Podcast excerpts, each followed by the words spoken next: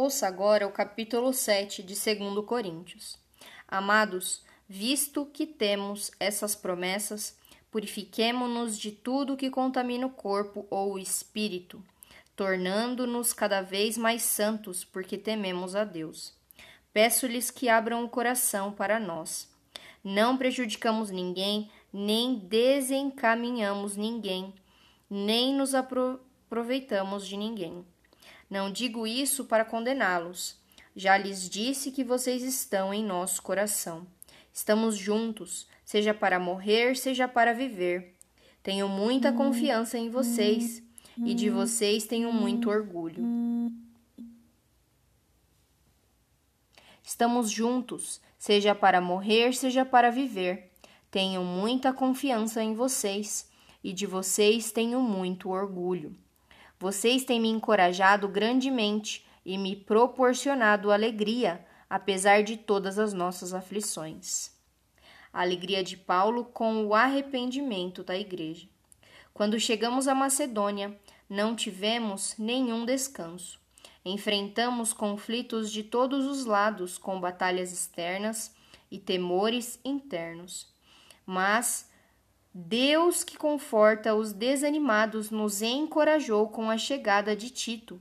Sua presença foi uma alegria, como também o foi a notícia que ele nos trouxe de encorajamento que recebeu de vocês. Quando ele nos contou quanto desejam me ver, quanto lamentam o que aconteceu, e quão dedicados são a mim, fiquei muito feliz. Não me arrependo de ter enviado aquela carta severa, embora a princípio tenha lamentado a dor que ela lhes causou, ainda que por algum tempo. Agora, porém, alegro-me por tê-la enviado, não pela tristeza que causou, mas porque a dor os levou ao arrependimento. Foi o tipo de tristeza que Deus espera de seu povo portanto não lhes causamos mal algum.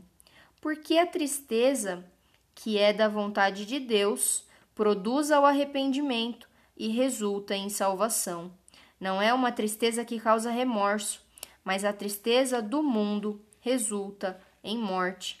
Vejam o que a tristeza que vem de Deus produziu em vocês. Trouxe dedicação, defesa de suas ações, indignação, temor, desejo de me ver, zelo e prontidão em punir a injustiça. Vocês mostraram que fizeram todo o necessário para corrigir a situação. Portanto, não lhes escrevi para falar de quem havia errado e de quem havia sido prejudicado, mas para que diante de Deus pudessem ver por si mesmos como são dedicados a nós. Fomos grandemente encorajados por isso Além de nos sentirmos encorajados, ficamos particularmente contentes de ver Tito alegre, porque todos vocês o receberam bem e o tranquilizaram. Eu tenho dito a ele quanto me orgulhava de vocês, e vocês não me decepcionaram. Sempre lhes disse a verdade, e ficou provado que eu tinha razão ao elogiá-los. Ele os estima ainda mais quando se lembra de como todos vocês lhe obedeceram e o receberam bem, com temor e profundo respeito. Fico muito feliz por poder ter plena confiança em vocês. Encerra aqui o capítulo 7 de 2 Coríntios. Pai, eu te agradeço mais uma vez pela tua palavra ter falado aos nossos corações, Senhor. Nos limpa, nos sara, nos purifica, nos transforma. Tira, Senhor, a trave dos nossos olhos para que possamos ver onde nós estamos errando, Senhor, para que nós possamos consertar este erro, pois a nossa intenção é agradar o teu coração, Senhor.